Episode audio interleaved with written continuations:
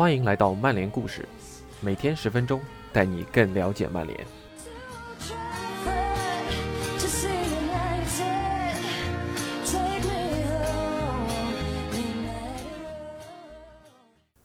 博格巴今天续约了吗？没有，倒是格拉利什无限接近加盟曼城。那今天的曼联故事，我们最后一次来聊聊博格巴。起码是他续约或者转会前最后一次聊聊这个让人又爱又恨的法国佬。感谢文博 ATC 的辛勤付出。那以下是今天的内容：博格巴是天生领袖还是火星人？如果你也看到了数周之前挂在王子公园外面的抗议横幅，那你觉得巴黎球迷对于俱乐部想要引进博格巴的计划并不感冒，也是情有可原的。毕竟横幅上的意思说得很明白了，白底红字写着：“博格巴，你应该听妈妈的话，她不希望你加盟巴黎，我们也是。”我们并不清楚是谁花时间设计了这些横幅，然后趁着月黑风高挂了上去。但不论此人是谁，显然是费了一番心思的。还不单是王子公园，你还能在洛格训练基地外看到一样的横幅。数年前，博格巴在接受采访时曾表示，自己并没有为大巴黎出战的雄心，因为他父母都是马赛球迷。这算不得最具挑衅意味的言论，但是在某些人看来，鉴于博格巴生于巴黎近郊的背景，这显然近乎于背叛。在如今这个时代，借助互联网的力量，这条反博格巴横幅迅速走红，这一素材成为了众多媒体的头条。据推测。这也正是策划者的本来意图。然而，事实并没有这么简单。需要注意的是，大巴黎的极端球迷组织 Ultras Paris 很快就做出了声明：相关横幅并不是他们的手笔，他们也不支持横幅的意思。所以，如果横幅的意思是“我们不想你来”，那这个“我们”是谁呢？哪怕是粗略扫一眼博格巴自己的社交媒体，你都能看到无数的相关帖子，时复一时，日复一日，诉说着无数巴黎球迷的想法。他们希望博格巴能尽快脱离曼联，加盟大巴黎。大巴黎对博格巴的兴趣是真切存在的，但实际情况仍然比较复杂。说到博格巴，我们经常会有这种感觉，就像英格兰这边的感觉一样，就是人们并不了解博格巴。总之是没有完全了解。正如一名法国球评所言，博格巴有点火星人的意味儿。曼联上赛季输掉欧联杯决赛仅仅两天后，博格巴就回到了巴黎东郊的瓦鲁西布里，参加了赞助商安排的宣传活动。那里是博格巴的老家，是他远离市区的小天地。博格巴在那里长大，也是在那里收获了关于足球的最初记忆——一九九八年的法国世界杯。法国首次夺得世界杯冠军时，博巴年仅五岁。他数着齐达内的进球，高唱着“一、二、三比零”，然后和家人一起走上街头，为冠军载歌载舞，甚至爬上了车顶庆祝。如今，将近四分之一个世纪过去了，在阿迪达斯制片人的帮助下，一队摄制组携无人机拍下了博格巴的舞步，顺便正式揭幕博格巴赞助的足球场地。Pork Pitch。为了此次拍摄，当地的一个滑板场被临时关闭，四周还竖起了围栏，以防路人围观。平时会在这里玩耍的孩子们被要求下午两点必须暂时离开，至少得等上三个小时才能再次入内。一对车窗都做了隐秘处理的箱型车顺利抵达，而博格巴就在其中。包括市长在内的一小群人迎接了博格巴。博格巴的母亲。约莫里巴和哥哥马蒂亚斯，也就是俗称的博格六，也在现场。墙上面写着“提供可能性的场地”。一群人也不可避免地被好奇心和传闻吸引了过来。博格巴真在其中一辆车上吗？他会不会做标志性的 DAB？他会在附近四处逛逛吗？通过围栏缝隙看热闹的其中一人解释说，自己是博格巴的老邻居，现在人记得博格巴曾经开的灰色尼桑。博巴此次活动原定是秘而不宣的，相关工作人员都签署了保密协议。拍摄结束后，车队直接开走，博巴全程几乎得到了总统式的待遇。博格巴在法国的人气非常高，尤其是崇尚个性的年轻一代。为法国国家队著书的法国作者斯皮罗说道：“博格巴是年轻人心中的榜样，而且就像本泽马一样，他在有足球传统、许多人有移民背景的大城市郊区尤其受欢迎。波巴的成功令他们感到骄傲。不过总体而言，他的人气还是全国性的，并不局限于某些地区。还能有别的理由吗？”普拉蒂尼在1984年率领法国队夺得欧洲杯冠军时已有29岁，期间两度上演了帽子戏法。齐达内在1998年世界杯决赛中击败巴西时是26岁，而博格巴三年前在莫斯科举起奖杯时比两位前辈都要年轻。如果你认识他了，我可以告诉你，你会发现博格巴是个非常重感情的人，他必须感受到关爱才能有充足的信心和队友以及工作人员紧密合作。时任拉弗尔青训总监的迈克尔表示，在法国国家队，他身处一个关爱的泡泡中，所以他的场上表现也相当的强势。法国助教斯蒂芬也持有同样的观点。最重要的是，博格巴是个相当感性的人，他需要感受到关爱。这是一个非常有趣的观点，毕竟在此前的很长一段时间里。曼联球迷总想搞清楚，为什么博格巴在俱乐部拿不出在国家队的优异表现呢？这也不是什么新鲜事儿了。队报两年前就曾经出过一幅漫画，将老特拉福德换成了监狱，而博格巴拍着牢门说道：“我找不到钥匙了。”然而，在索帅这样一位渴望与球员并肩作战、让所有人团结在一起的主教练麾下，梦剧场就没法成为另一个关爱的泡泡吗？或者换个说法？为什么索帅想让博格巴在曼联复刻在法国队的表现就这么难呢？法国观众主要看的是博格巴在法国国家队的表现，斯皮罗这样说，而他们看到的是一位在队内颇具威望、极富魅力、技术和自信都高人一等的球员。所以，当博格巴在曼联无缘首发，或是因为表现不佳遭到批评时，他们的普遍感受是有问题的是曼联，而不是博格巴。德尚激发了博格巴的最佳状态，阿莱格里也是。索帅在这方面并没有赢得同等的尊重，所以外界的看法是他没能调动博格巴的全力。在博格巴已经超过八年的国家队生涯中，他也有过发觉自己难以取悦所有人的时候。队报并不会总是给他好评，而即便是喜欢他的那些人，也更倾向于不把他列为像普拉蒂尼或者齐达内那样的法国传奇。就比如2014年世界杯上法国对阵厄瓜多尔的比赛，博格巴当时的比赛体验就不大愉快。保罗提出了一场典型的博格巴比赛。作者卡尔里在博格巴的传记中回忆说：“他让人窥见了自己的天赋，但没能把握好表现的尺度，在下半场送了厄瓜多尔一次得分的机会。那场比赛最终以0比0收场。”赛后，身为球评的前法国国脚拉尔克直言不讳地批评了博格巴。我感觉博格巴的态度就是，我就和队里最更有经验的球员们一样出色。拉尔克解释说，博格巴当时更应该关心守住自己的站位，他对待前辈的态度可不符合自己的年纪。让人摸不着头脑的博格巴最终当选为那届赛事的最佳年轻球员，他还成为1982年的阿莫罗斯之后首位获得这一殊荣的法国国脚。四年之后，德尚的球队登场出战同克罗地亚的世界杯决赛之前，又是博格巴在卢日尼基体育场的更衣室里发表了鼓舞人心的队内演讲。法国队最终四比二取胜。下半场，博格巴还自己前插打进了球队的第三球。现场的雨势渐渐变小，一位工作人员为出席颁奖典礼的俄罗斯总统普京撑着伞。场内飞舞着金色的彩带，博格巴将金色奖杯揽入怀中。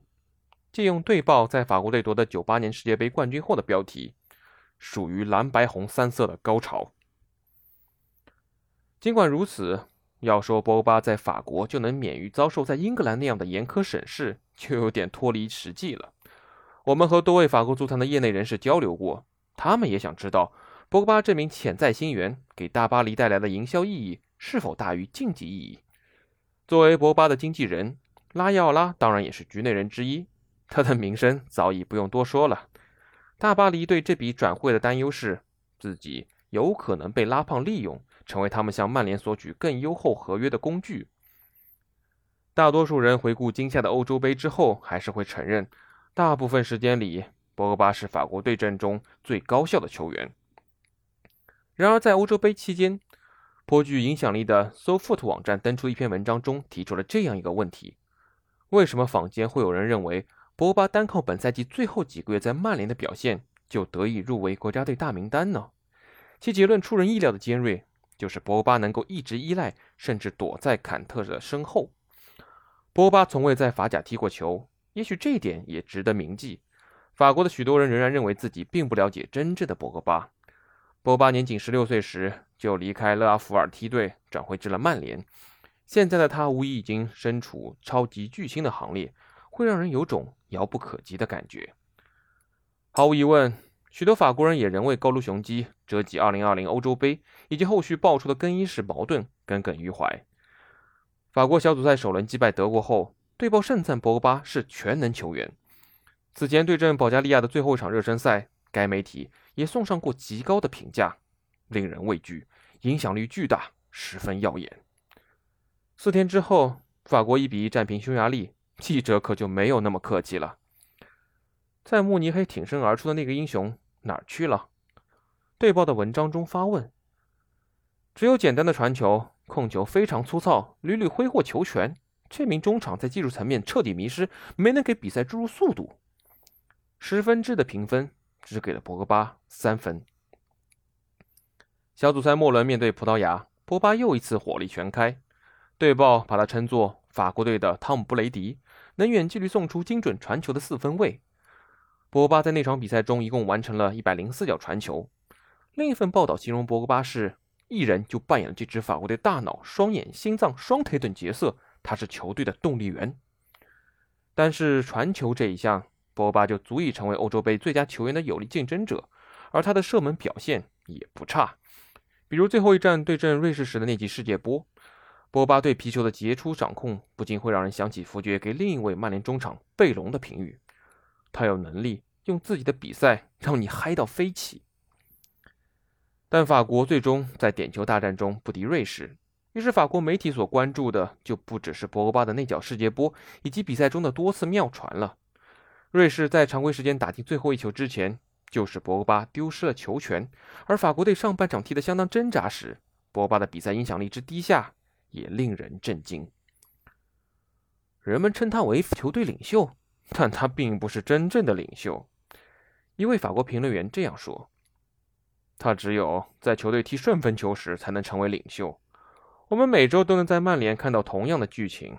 当球队处于逆境时，博格巴不是那个率先站出来鼓励队友振作的人。不过，球队一顺百顺时，他却踢得很棒。”他实际上就是个跟随其他领袖的领袖，他确实颇具人格魅力，也敢于发声，在更衣室的影响力不小。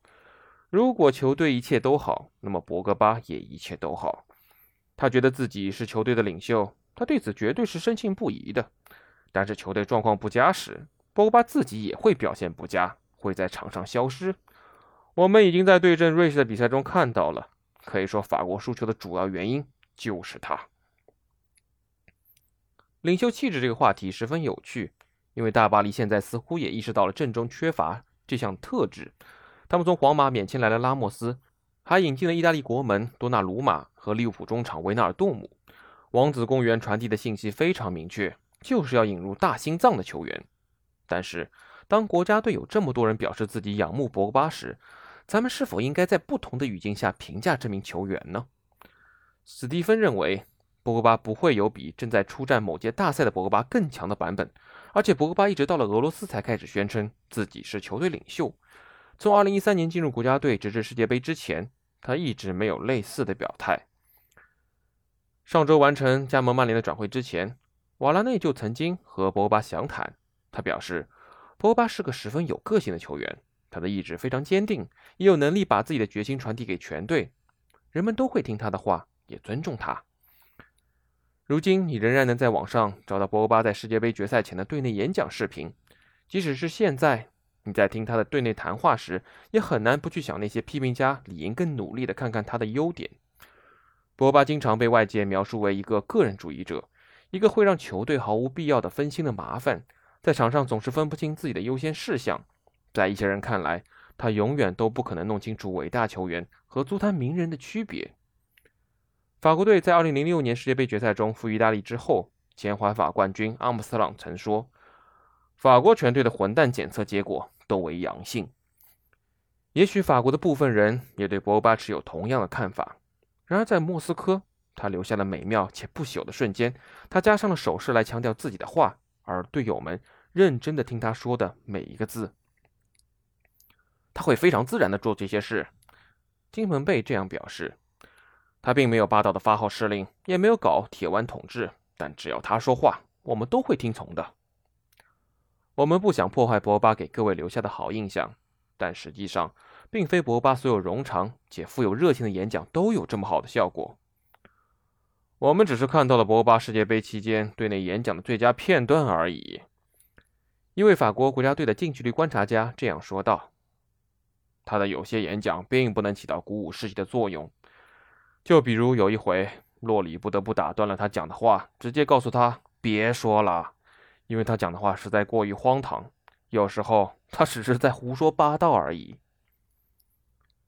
再看法国四比三击败阿根廷赛前，博巴的队内演讲视频，你很容易就能理解为什么身为队长的洛里和其他中间球员愿意让博巴揽下这个活。我们希望今晚能在场上看到一群法国勇士，波巴对队友说道：“我不想回家，不想今晚就回家。”我们还要继续住在酒店里吃那该死的炒意大利面。我希望今晚能开庆祝派对。我希望所有人都能抱着战死在场上的心投入比赛。我们是男人，也是勇士，最终还会成为冠军。今天我们会终结那些阿根廷人。不管有没有梅西，我们都会每球必争。我们来这儿就是为了拿下那该死的世界杯。当博格巴成功进入自己的领袖领域时，真的会让人感觉十分的了不起。毕竟，穆里尼奥还曾经因为场外因素剥夺了他的副队长职务。发表法国队内的演说的这个人，正是曾经让索内斯不断生气的博格巴吗？他和当初那个总能绝妙的激怒罗伊金的博格巴，正是同一个人吗？前法国队长维埃拉说：“球队领袖总是具备特定的智慧，他们能将其他球员团结在一起。博格巴就有这个能力，在这方面他可谓是天生的领袖。球队领袖总能敏锐地察觉到某些东西。”当保罗说“梅西，我不在乎”时，那是因为在那一刻，他认为这就是队友们需要听到的话。这些话能引起大家的共鸣。其他人会对自己说：“他说的对，管他对面上不上梅西，我们可是法国。”那德尚呢？欧洲杯开幕之前，德尚在接受我们采访时曾提到博巴天生的领袖才能。德尚说这话时的暖意，在法国对阵瑞士的点球大战开始前也能看到。全队围成一圈，博巴的手臂就搭在德尚的肩上。想要回忆起博巴与索帅之间类似的场景，可不大容易。数周之前，博巴以伤退的方式结束了在曼联的2020至21赛季。欧联杯决赛加时赛还有四分钟结束时，博巴出现了抽筋的状况，并主动要求教练组将自己换下。博巴离场后无缘最终的点球大战，而比利亚雷亚尔笑到了最后。在幕后，有人对博巴的决定提出了质疑。他们认为，既然博巴是曼联队内的点球主罚手之一，或许应该咬咬牙坚持留在场上。我不知道英格兰那边每天都是个什么说法。德尚这样说道：“球员在俱乐部的情况有可能和在国家队时有所不同。也许他在曼联的这个赛季踢得比较艰难，是因为伤病影响以及新冠，他花了一段时间才得以恢复。我能明确告诉你的就是。”他在国家队的角色以及他的重要性，他很清楚。我是十分看重他的表现的，我很信任他。以上就是今天的曼联故事，感谢您的收听，我们下周再见。